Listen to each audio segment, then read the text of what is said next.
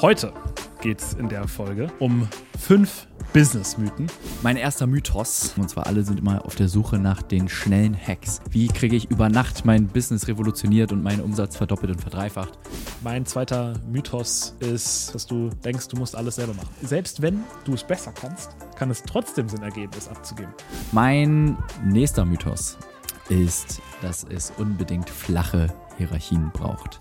Mein Mythos Nummer vier Erfolg kommt über Nacht.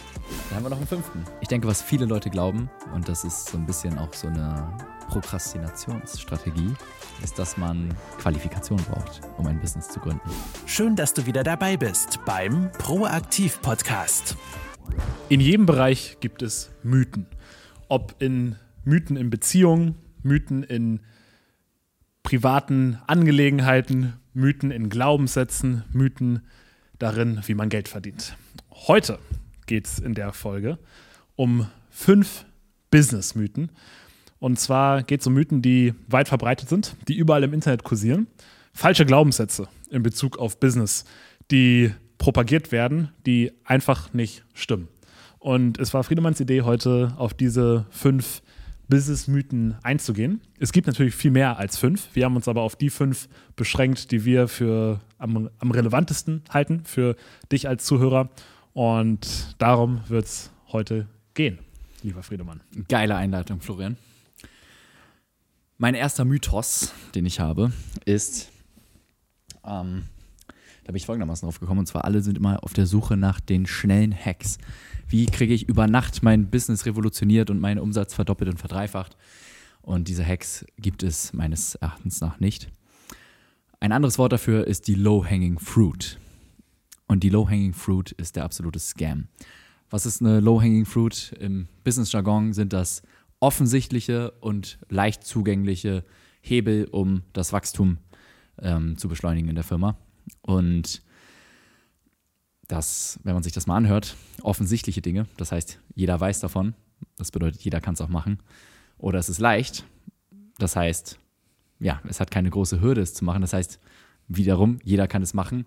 Und das führt dazu, dass das Ganze eingepreist ist und dass der Ertrag nicht wirklich groß ist. Wenn man nur Low-Hanging Fruits hinterherjagt, dann kann man vielleicht hier und da ein paar kleine äh, Wachstumshebel aktivieren, aber man wird keinen großen Unterschied machen und man wird schon gar nicht das Business verdoppeln oder verdreifachen.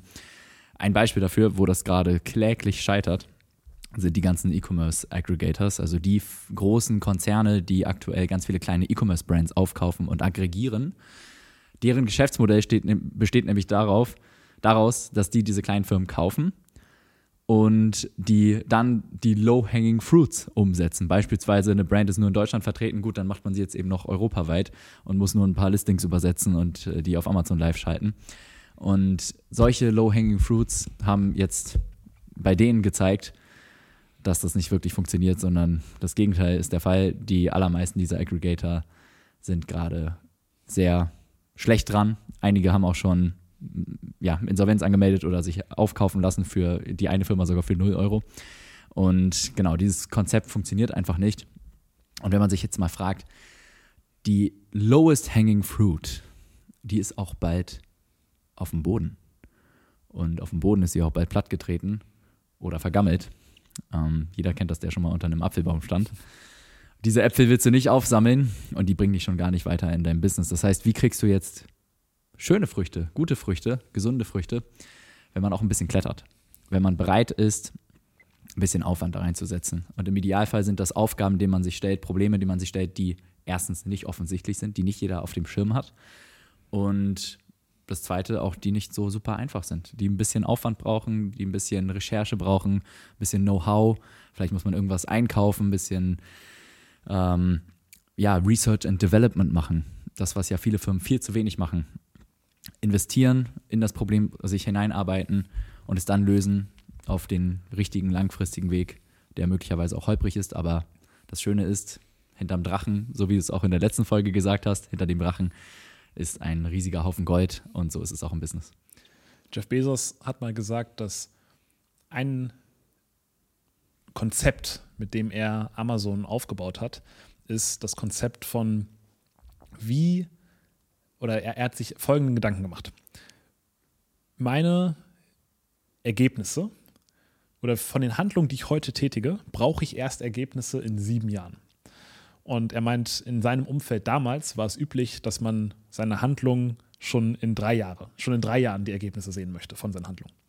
Und er meinte, wenn du Handlungen jetzt triffst, wo du in drei Jahren Ergebnisse sehen möchtest, wenn du in diesem Pool bist, konkurrierst du mit ganz, ganz vielen anderen Leuten, weil jeder macht sich Gedanken darum, was kann ich heute machen, was in drei Jahren Früchte trägt. Dann hat er gesagt, wenn du dir aber Gedanken darüber machst, was kann ich heute machen, was in sieben Jahre Früchte trägt, das sind alles Ideen, auf die kein anderer kommt, weil es halt nicht in drei Jahren Früchte trägt.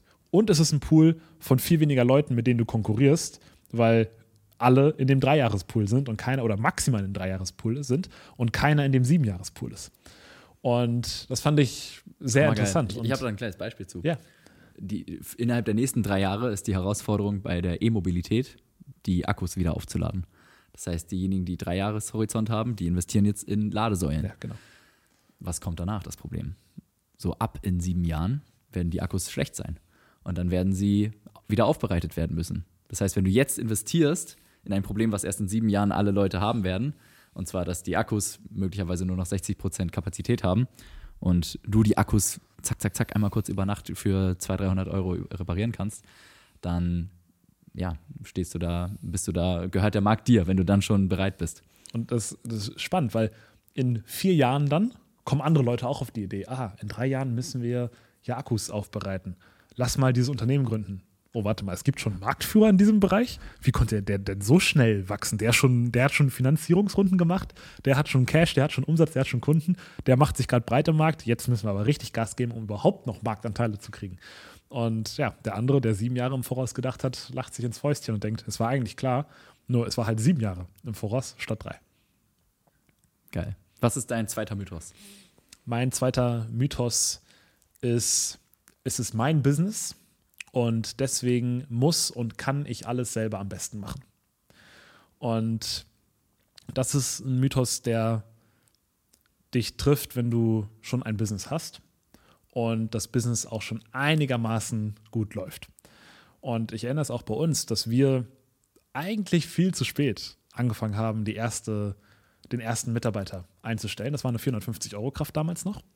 Und 450 Euro Kraft heißt ja auch, dass sie nur 450 Euro kostet, wenn die Stunden abgearbeitet werden. Das heißt, man kann das sogar noch ein bisschen modellieren. Das heißt, letztendlich war das halt ein Risiko, also natürlich ein operatives Risiko, was macht der falsch? So, das kann man ja aber, also kann man im kann man versuchen zu überblicken, aber zum anderen ein finanzielles Risiko vom Gehalt von 300, 400, 500 Euro im Monat. Und das war was, was wir uns schon viel früher hätten leisten können, es aber nicht gemacht haben. Und als wir es aber hatten, und der hat als erstes Kundenservice-Aufgaben gemacht, das waren Aufgaben, die, selbst wenn wir sie besser könnten, nicht keinen großen Hebel dargestellt hätten, wenn wir sie gemacht haben. Und gleichzeitig aber auch eine Aufgabe ist, die so dringend ist, aber nicht wichtig. Dass sie dich von vielen anderen wichtigen Sachen abhält, die aber nicht dringend sind. Und wenn wir jetzt die ganze Zeit im Kundenservice denken, oh scheiße, jetzt hier hat ein Kunde ein Problem und hier und hier kriegst du eine Erstattung, hier gibt es eine, äh, eine Produktempfehlung von ihm, okay, wie können wir das unserem Supplier weitergeben? All solche Sachen sind dringend gewesen, aber haben uns halt abgehalten von anderen, größeren Überlegungen. Und da denke ich, dass ein, der ein großer Mythos im Business ist, dass du denkst, du musst alles selber machen. Weil se selbst wenn du es besser kannst, kann es trotzdem Sinn ergeben, es abzugeben. Weil wenn ich jetzt Stell dir vor, du bist der beste Chirurg auf der Welt und gleichzeitig auch der beste Tipper am Laptop auf der Welt. Das heißt, all die Sekretärsaufgaben könntest du theoretisch besser machen als deine Sekretärin. Heißt es dann, du sollst deine Sekretärsaufgaben auch machen? Oder holst du dir vielleicht eine Sekretärin oder einen Sekretär rein, der die Aufgaben nicht ganz so gut erfüllt wie du, was aber dazu führt, dass du dich auf die wichtige Aufgabe, wo du Weltklasse bist, dich vollkommen fokussieren kannst. Und obwohl der Sekretär vielleicht schlechter ist als du als Sekretär, ist es trotzdem global gesehen ein Win für dich und auch für den Sekretär, wenn du dich nicht auch noch mit dieser Aufgabe beschäftigst. Und wenn du dich mit dieser Aufgabe beschäftigen würdest, würdest du deine Chirurgaufgabe gar nicht mehr so gut oder nicht mehr so viel machen können. Und das ist die Aufgabe, wo du Weltklasse bist. Deswegen, selbst wenn du besser bist in manchen Sachen heißt es trotzdem nicht, dass du es nicht delegieren solltest. Die Frage ist, welche Aufgaben sind das, in denen du der Beste bist? Und wenn das Kundenservice ist, ist es trotzdem eine Aufgabe, die man delegieren kann. Und so kann man sich von Dass man der Beste ist, ist sowieso ein Glaubenssatz. eh in der Regel ist man in keinem Bereich der Beste. Äh, und, äh, Kann auch nur in, in ne? Genau. Ja. Also es gibt immer jemanden, der das Ganze mindestens so gut. Die meisten kriegen es nach gutem Training mindestens genauso gut hin und ähm, ja, viele auch ähm, noch besser als man selber. Definitiv. Absolut wichtig und erfordert Mut und Wachstum, um diesen Schritt zu gehen, um Dinge zu delegieren. Und genau, ja, ist auf jeden Fall etwas, ein, ein Schritt aus der, aus der Komfortzone heraus. Und ich glaube, vielleicht als Hack, wie kann man, wie kann ich mich daran tasten? Wir haben mit einer 450 Euro Kraft, das wäre jetzt 520 Euro Kraft, gestartet. Das ist, finde ich, eine geile Idee. Ist kein direkter Festangestellter, es ist nicht gleich riesen, riesen, äh, nicht so eine Riesenmauer, wo man Angst hat, drüber zu springen. Was man auch machen könnte, da haben wir jetzt aber keine Erfahrung mit, ist Praktikanten einstellen. Mal für drei Wochen und gucken, wie das läuft. Und da schon mal anfangen, erste Experiences zu sammeln, weil wenn du, auch wenn du den Praktikanten hast, musst du ja schon mal anfangen, Prozesse aufzuschreiben, damit er auch was machen kann. Und selbst wenn der Praktikant Mist ist, hast du immer noch die Prozesse, die du aufgeschrieben hast, die du dann für dein, für deinen 450 Euro oder 520 Euro äh, Arbeitshilfe einsetzen kannst. Ja, generell Führungserfahrung zu sammeln, so früh wie möglich, das äh, schadet nicht. Ja. Das ist sehr, sehr sinnvoll. Mein nächster Mythos ist, dass es unbedingt flache Hierarchien braucht. Meines Erachtens nach darf man das nicht zu wörtlich nehmen. Man möchte, niemand möchte im Unternehmen absolut flache Hierarchien haben, weil dann ist das Ganze viel zu diffus und endet im Chaos.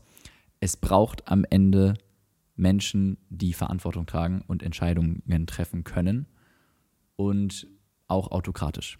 Das bedeutet, diejenigen, die, das heißt, es gibt eine Verantwortungshierarchie im Grunde genommen. Die Menschen, die Entscheidungen treffen können ähm, und natürlich auch über andere Menschen, also über Positionen zum Beispiel. Es, gibt, es muss Menschen geben, die entscheiden können, äh, diese Stelle wird gestrichen, hier wird eine Stelle erschaffen. Oder diese Person entspricht nicht unseren Leistungsanforderungen, wir müssen sie leider entlassen.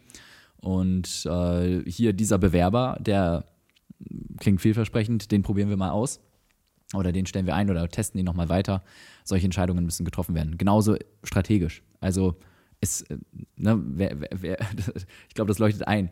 Wer flache Hierarchien zu ernst nimmt und den Praktikanten mitentscheiden lässt in der Strategiebesprechung, natürlich kann man Inspiration von allen Leuten einholen, aber man sollte ähm, nicht glauben, dass man seiner Firma oder den Mitarbeitern äh, einen Gefallen tut, wenn man hohe Verantwortungen gleichmäßig auf alle verstreut.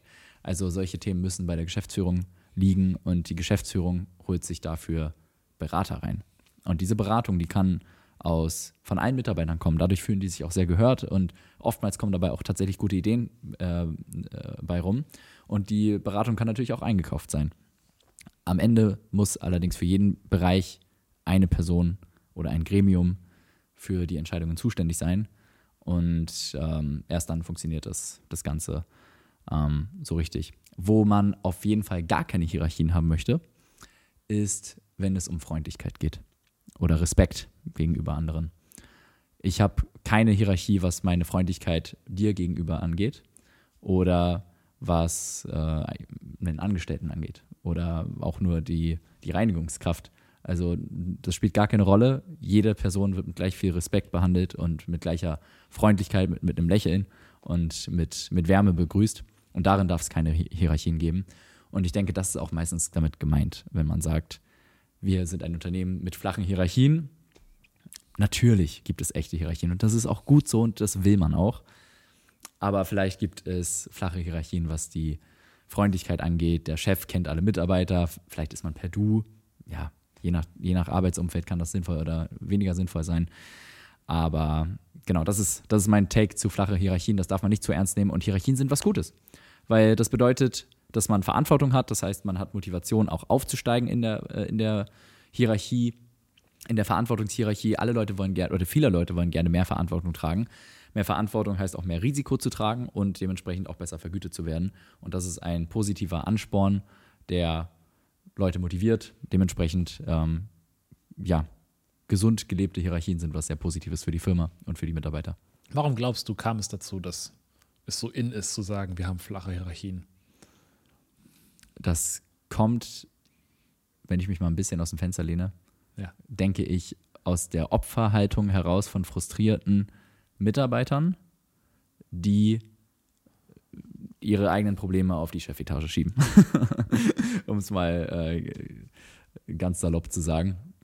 Und dass man dann irgendwie erwartet, dass die Chefs doch sich irgendwie, dass man die anderen ein bisschen kleiner macht als man selber, anstatt einfach an sich selber zu arbeiten und zu schauen, wie komme ich denn selber in die Chefetage. Du meinst, äh, es ist ein Symptom der Verweichlichung unserer Gesellschaft. Ja. Okay. Passt. Ja. Okay. Bist nicht rausgefallen aus dem Fenster. mein Mythos Nummer vier ist, Erfolg kommt über Nacht.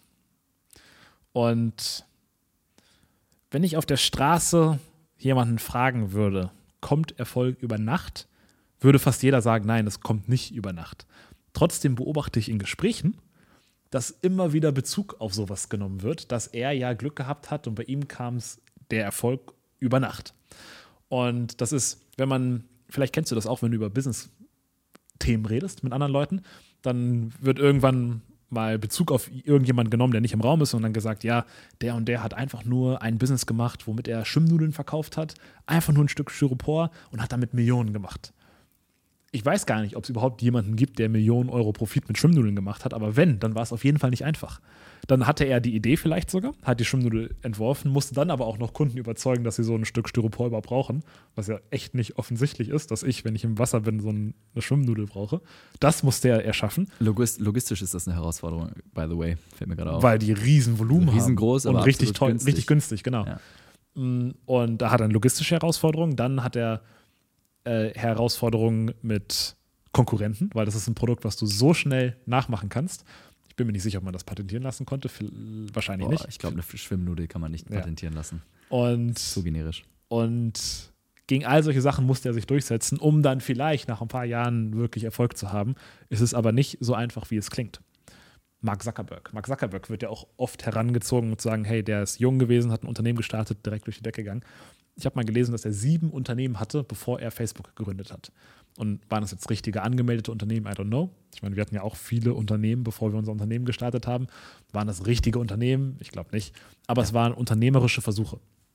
Und das, wenn jetzt wir jetzt auch gerade bei uns sind, der Podcast zum Beispiel. Ne? Wir waren, sind jetzt wieder nicht unter den Top 10, aber waren eine gutes, gute Zeit lang im Bereich Business auf Spotify in Deutschland unter den Top 10 und werden da ja auch wieder hinkommen.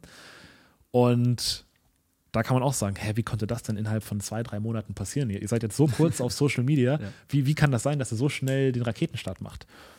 Wir sind zwar nur seit jetzt sieben oder acht Monaten auf Social Media, aber haben schon seit fast drei Jahren diesen Podcast. Nicht ganz, aber knapp drei Jahre lang machen wir jede Woche eine Folge konsistent. Mal ist eine Woche ausgefallen in den allerersten Folgen, aber wir sind jetzt boah, in Woche 140 und haben 130 Folgen. So, also irgendwie, irgendwie sowas. Und das ist auch nicht über Nacht gekommen und wir sind ja auch immer noch nicht Platz 1. Und wenn wir dann irgendwann mal Platz 1 sind, weil wir eine Serie von 50 viralen Reels hintereinander raushauen, hauen, 10 richtig geile Folgen kreieren und alle stürmen auf unseren Podcast und unsere Zuhörerzahl geht durch die Decke, so wie es ja jetzt die letzten Monate auch schon passiert ist, dann kann man sagen, ja wow, das hat ja nur ein paar Monate gedauert. Aber eigentlich hat es vier Jahre gedauert oder fünf. Und fünf Jahre jede Woche eine Stunde aufnehmen, Equipment kaufen, Studio mieten, Kameras aufstellen, Cutter bezahlen, jemand, der es postet, bezahlen, nach Münster anreisen, Gedanken machen. Also ist ja, wie wir uns auch Gedanken machen über die Folgen, das ist alles super viel Zeit. Und das sieht jetzt keiner. Und dann irgendwann, wenn es super erfolgreich ist, ist oh wow, das kam ja aus dem Nichts. Und gleich auch bei uns im Business. Wie lange hat es gedauert, bis das Business richtig Cash gemacht hat? Drei Jahre. Drei Jahre, bis es Cash gemacht hat. So richtig Cash, vier, fünf. Ja. Ne? Ja. So. Und das, das, obwohl wir Produkte auf Amazon verkaufen. So, ist jetzt, viele sagen, ich habe ich hab ja auch öfters Gespräche mit anderen Leuten, die sagen, ah ja, das ist ja, das ist ja einfach. So, kann ich das auch machen? Ja, uff, ja. Wenn's, Fünf Jahre wenn's Geduld. einfach und offensichtlich wäre, dann, dann wäre es eine Low-Hanging Fruit. wäre es eine Low-Hanging Fruit und dann würde sie nicht funktionieren, weil dann wäre sie schon vergammelt. Genau. Und ganz ehrlich, so ein bisschen ist Amazon FBA am Gammeln. Wirklich. Ja. Also als Geschäftsmodell. Ja, stimmt. Das ist, äh, also heute scheint es das Offensichtliche zu sein, worauf sich alle stürzen. Wo alle sagen, boah, ja, du musst ein Online-Business gründen, ja, auf jeden Fall irgendein Produkt auf Amazon verkaufen, ist super easy, funktioniert super gut. Ich war jetzt gerade am Wochenende auf äh, einem Meetup und da waren Leute, da waren viele Leute, die mir genau diese Story erzählt haben. Ja, alle machen das ja und wir dachten, das funktioniert auch ganz gut, deswegen haben wir direkt zehn Produkte gestartet. Aber irgendwie, die laufen alle nicht. Ich weiß nicht, was machen wir falsch und so. Also es funktioniert, äh, es funktioniert immer noch tadellos, aber auf eine ganz andere Art und Weise. Aber die offensichtlichen und einfachen Strategien, die jetzt durch die ganzen Coaches an die Luft gekommen sind, ans Licht gekommen sind, die wir uns unter anderem damals noch erarbeitet haben, die funktionieren jetzt auch nicht mehr so wirklich. Also das äh, auf die Art und Weise baust du nicht mehr ein FBA-Business auf. Ähm, heute gibt es wieder andere Strategien, ähm, die funktionieren. Aber genau, aber die Sachen damals waren überhaupt nicht offensichtlich. Als wir es angefangen haben, hat uns jeder den, Vogel gezeigt. Wir wurden ausgelacht. Wir wurden ausgelacht. Ähm, unsere Steuerberaterin hat gesagt: Jungs, macht mal was anderes. Das äh, rentiert sich nicht. Äh, wir wollten Geld von, uns, von meinem Cousin haben und der hätte eigentlich gerne in uns investiert, aber er meinte, die Zahlen sind so scheiße, dass er das nicht machen kann. und dementsprechend, es war absolut nicht offensichtlich, dass das der richtige Track war. Bei uns war, wir, wir persönlich haben das gesehen, wir hatten diese, die Idee und den Glauben daran, an das, was wir da gemacht haben. Und ja, dann muss man durchhalten und schauen, dass das funktioniert. Ja, Also ich glaube, ich challenge dich mal gerne, dass du eine Person raussuchst, die Overnight Success hattest, die kein Lotto gewonnen hat. Und das ist kein Success, sondern da, weiß, da sieht man auch, wie es endet. Ne? Also selbst, ist, vielleicht, ist wahrscheinlich noch nicht mal gut, Overnight Success zu haben, Ja. weil du, ich, ah, ich kenne ein paar, die Overnight, ah, wobei selbst die hatten nicht Overnight Success. Selbst da, ich kenne ein paar Leute aus dem Kryptobereich. Die haben mit einem Trade Millionen verdient. Nummer eins, das kam nicht über Nacht, die sind schon seit Jahr, nicht Jahrzehnten, aber schon seit fünf, sechs, sieben Jahren in dem Kryptobereich, immer auf Twitter, die ganze Zeit am Handeln, am Geld verlieren, am Geld verdienen, nonstop, immer. Es gibt kein Schlafen, es gibt nichts. So, das heißt, es ist noch nicht mal über Nacht, aber das Ergebnis kam über Nacht und dann strugglen sie auch damit, weil sie haben auf einmal das Geld, aber haben nicht die Fähigkeiten erarbeitet, um an das Geld zu kommen, sondern haben mal Glück gehabt.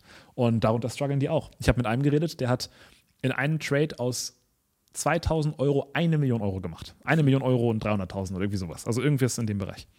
Und musste das natürlich versteuern, weil das nach kürzer, kürzerer Haltedauer als ein Jahr war, war nur ein paar Tage.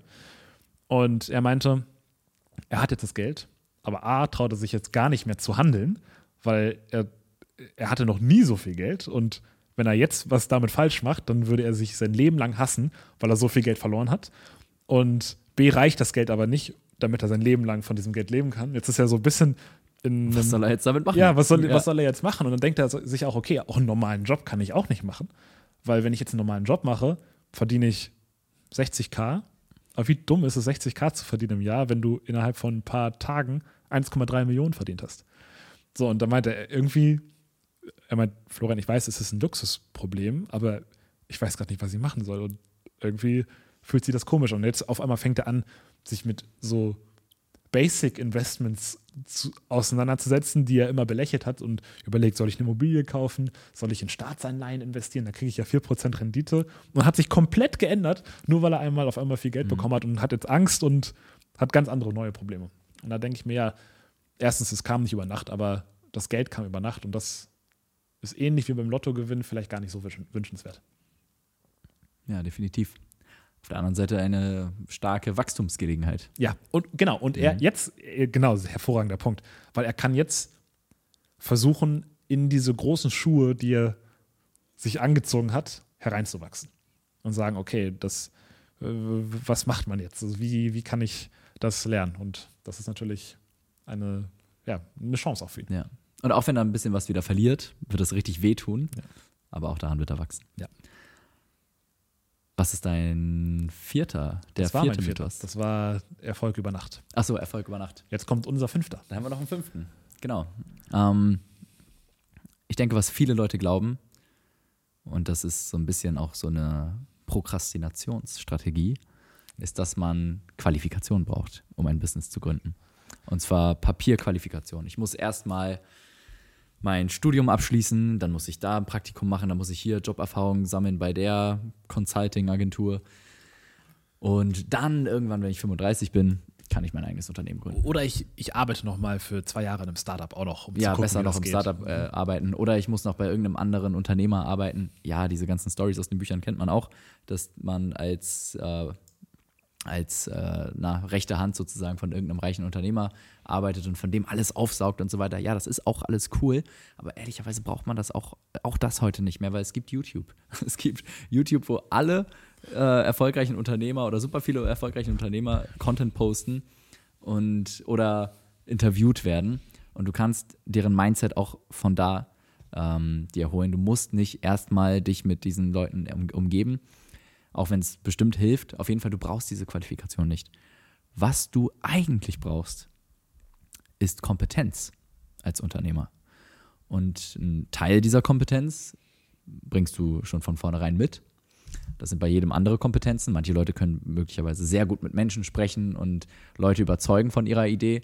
Andere sind vielleicht eher zurückhaltend, aber können dafür sehr gut ein technisches Produkt ausarbeiten. Und diese Kompetenzen vor allem, die du als Unternehmer brauchst, die Unternehmerkompetenzen, und das ist ein großer Teil, ähm, das Meistern der eigene, eigenen Psychologie und die Selbstorganisation, die Organisation von anderen Leuten, ähm, Risiko, Risikokompetenz, das sind alles Dinge, die du in einem Angestelltenverhältnis gar nicht lernen kannst. Und auch nicht lernen kannst, indem du es dir von anderen Leuten abschaust und dir überlegst oder du irgendwie absorbierst, wie diese Person denkt. Das musst du selber dir erarbeiten in deinem eigenen Business. Dementsprechend gibt es keine Qualifikation, die dich wirklich darauf vorbereitet. Höchstens so oberflächlich. Vielleicht bringt Qualifikation so 10% noch, ähm, dass es für dich leichter wird. Oder in, ne, kommt auch darauf an, in welchem Bereich du jetzt was machen willst. Wenn du jetzt im Automotive-Bereich was machen willst, dann ist es sicherlich hilfreich, wenn du irgendwas aus der Autobranche studiert hast. Aber für die Unternehmerfähigkeiten, da gibt es keine Qualifikation, da gibt es nur Kompetenzen, die du zum Teil schon mitbringst und zum anderen Teil entwickeln und entfalten wirst auf deiner Reise. Was hältst du von so Entrepreneurship-Studiengängen? Das, äh, ähm, ich weiß nicht, ob ich da allzu viel zu sagen muss. Findest die Frage frech, ne? ja. Ja, Nein, also das Also- äh, kann nicht funktionieren. Ist ganz klar. Mm, Es ist, weißt du, du hast ja gerade gesagt, Qualifikation ist eine Art von Prokrastination. Und apropos Prokrastination, ein, ist ja einer deiner Lieblingsthemen und darüber hat Friedemann auch einen richtig geilen Proaktivletter geschrieben, den man Dankeschön. jetzt leider natürlich nicht mehr lesen kann, weil den haben nur die Leute bekommen, die sich schon eingetragen haben. Aber wenn du die nächsten Proaktivletter nicht mehr Gibt es irgendeine Möglichkeit, Entschuldigung, dass ich dich unterbreche, gibt es irgendeine Möglichkeit, wie die Leute unsere Proaktivletter der Vergangenheit noch lesen können? Es wird, es wird mal eine Aktion geben, bei einem gewissen Meilenstein an Abonnenten, die wir haben, wo wir einmal gebündelt in einer E-Mail alle unsere Proaktivletter als Archiv raussenden. Als E-Book Als, sozusagen. als Mini, ja, als, Als Mini, PDF, Genau, als ja. Mini-PDF. Und es ist nicht klar, wann das rauskommt. Das heißt, wenn du es verpasst hast, aber Lust hast auf die alten Proaktivletter, dann kannst du dich jetzt noch eintragen, weil irgendwann wird es diese Aktion geben, wo wir alle Proaktivletter in einem PDF rausschicken und dann kannst du die in deinem eigenen Tempo durchstöbern. Also wenn du Lust hast auf solche Gedanken einmal die Woche von Friedemann oder mir geschrieben, dann geh auf proaktivpodcast.de, da kannst du dich eintragen und dann kriegst du einmal die Woche einen persönlich geschriebenen Gedanken Jawohl. von einem von uns. Mm, Aber so Prokrastination. Ich dachte, ich glaube, es ist Prokrastination und zum anderen ist es aber auch, es zeigt komplett in die falsche Richtung, weil auf der Oberfläche sagen die Leute, sie wollen die Qualifikation haben, um besser vorbereitet zu sein aufs Unternehmertum. Aber unter der Oberfläche wollen sie die Qualifikation haben, dass dafür, dass wenn es nicht mit dem Unternehmertum klappt, dass sie dann was anderes machen können mit ihrer Qualifikation, wo die Qualifikation gebraucht wird. Aber wenn du sie so richtig tief ausfragst, ist es, glaube ich, selten so, dass sie wirklich das Gefühl haben, dass sie diese Qualifikation brauchen, um Unternehmer zu werden. Wenn überhaupt, ist es Unsicherheit, die einem davon abhält, gleich ins Unternehmertum und zu die steigen. Angst vor der Beurteilung von anderen, Genau. die dann sagen, hey, was, hast auch nichts gelernt, was willst du jetzt ein Unternehmen im Autobereich gründen? Genau, und wo ist dein Auffangnetz und Ja. was ist, wenn es schief geht und es ist ja risikoreich und all solche Sachen. Aber so wirklich im Herzen zu glauben, das ist das, was ich brauche, um ein Unternehmen zu gründen, glaubt, glaube ich, niemand. Sie kommunizieren es auf der Oberfläche, aber ich glaube nicht, dass sie es wirklich glauben. Ich glaube, im, im, im tiefsten Inneren, wie bei fast jedem Thema, worüber wir sprechen, wissen die Personen es eigentlich. Und ja, wenn man sich das mal fragt, dann wird einem, glaube ich, sehr schnell klar, was die eigentliche Motivation sind. Ja. Was nicht heißt, dass ein Studium schlecht ist. Nö. Das heißt nur, dass das Studium dich nicht auf das Unternehmersein allzu sehr vorbereitet. Aber das Studium kann natürlich andere Kompetenzen in dir, in dir auch stärken. Oder beispielsweise auch äh, mit Menschen äh, sich zu organisieren oder sich ja, generell Kontakte zu knüpfen. Du kannst Ähm, deine Co-Founder da treffen. Disziplin kannst du auch im Studium lernen, indem du diszipliniert lernst. Du kannst deine Co-Founder dort treffen. Ähm, wobei ich auch neulich im Stephen Bartlett Podcast gehört habe, das fand ich ganz interessant. Gründe nicht mit den Leuten, die mit dir die Bank teilen, weil das sind Leute aus, dem, aus deinem Bereich und die denken genauso wie du. Und die brauchst du eigentlich nicht wirklich, sondern du brauchst jemanden, der komplett anders denkt wie du. Und die großen, erfolgreichen Gründungen, das waren immer Leute, die sehr komplementär zueinander waren und nicht Leute, die das Gleiche beherrscht haben. Bestes Beispiel Steve Jobs. Absurd guter Verkauf, Verkäufer und Vertriebsmann. Und sein Businesspartner Steve Wozniak war einfach ein super vercrackter Computer-Nerd, der erste, der damals wo existiert, oder einer der ersten, der existiert hat. Und der kannte sich richtig gut mit der Technologie aus und hat die Computer zusammengeschraubt. Und das hat einfach sehr gut harmonisiert. Das heißt, wenn du jetzt im äh, Maschinenbaustudium sitzt, dann und du kannst, kennst dich richtig gut mit dem Ingenieursaspekt aus, dann suchst du dir vielleicht jemanden, der zehn Jahre Haustürvertrieb gemacht hat. Ich beobachte gerade so eine Gründung in meinem Freundeskreis. Da gibt es einen absoluter Technik-Nerd und Informatik-Geek, der richtig kompetent ist, was das angeht. Und ein anderer überhaupt keine Kompetenz in dem Bereich, aber absolut heftiger energetischer Verkäufer. Und die haben sich zusammengetan, haben Unternehmen gegründet und das läuft super. Also die haben irgendwie so Unternehmen für digitale Visitenkarten und die haben jetzt den größten Competitor in Deutschland aufgekauft Wow. nachdem sie irgendwie erst anderthalb Jahre alt sind und so. Das schon geht, geht in die richtige Würdest du Richtung. sagen, das ist ein Success overnight? Nein, auf keinen Fall. Erst, ich, erstens weiß ich nicht, ob es ein Success ist. Ich weiß nicht, wie deren Funding-Struktur ist und alles. Also ich, ich kann noch nicht mal wirklich sagen, verdienen die jetzt Geld oder nicht oder wie läuft das. Aber selbst wenn der, der Techniker hat schon drei Unternehmen davor gehabt und hat schon Projekte bei ganz vielen Firmen gemacht als Freelancer. Und der Sales-Typ, der hat schon überall gearbeitet. Also der studiert, hat einen Vollzeitjob irgendwo anders im Sales-Bereich, wo er provisionsbasiert vergütet wird. Dann hat er, also der, ich check nicht, was der alles macht und irgendwie schläft er nicht. Also das sind ganz, ist ein explosives Gemisch an zwei Leuten, denen ich wirklich sehr viel Erfolg wünsche und auch sehr viel Erfolg prophezeie. Cool. Ja. Spannend. Ja, das, Hast du noch was dazu? Ich glaube nicht. Heute es war gibt, es mal eine, eine schnelle Folge. es gibt, war eine schnelle Folge. Es gibt natürlich viel mehr Mythen. Aber das waren die fünf, die uns am wichtigsten erschienen. Und Wenn du noch einen Mythos hast, dann schreib's gerne Genau. unter diese Folge hinein bei den QAs. ja, Und Bis zum ansonsten nächsten Mal. vielen Dank, dass du wieder dabei warst. Vielen Dank für dein Vertrauen. Lass uns bitte ein Abo da und äh, eine Bewertung.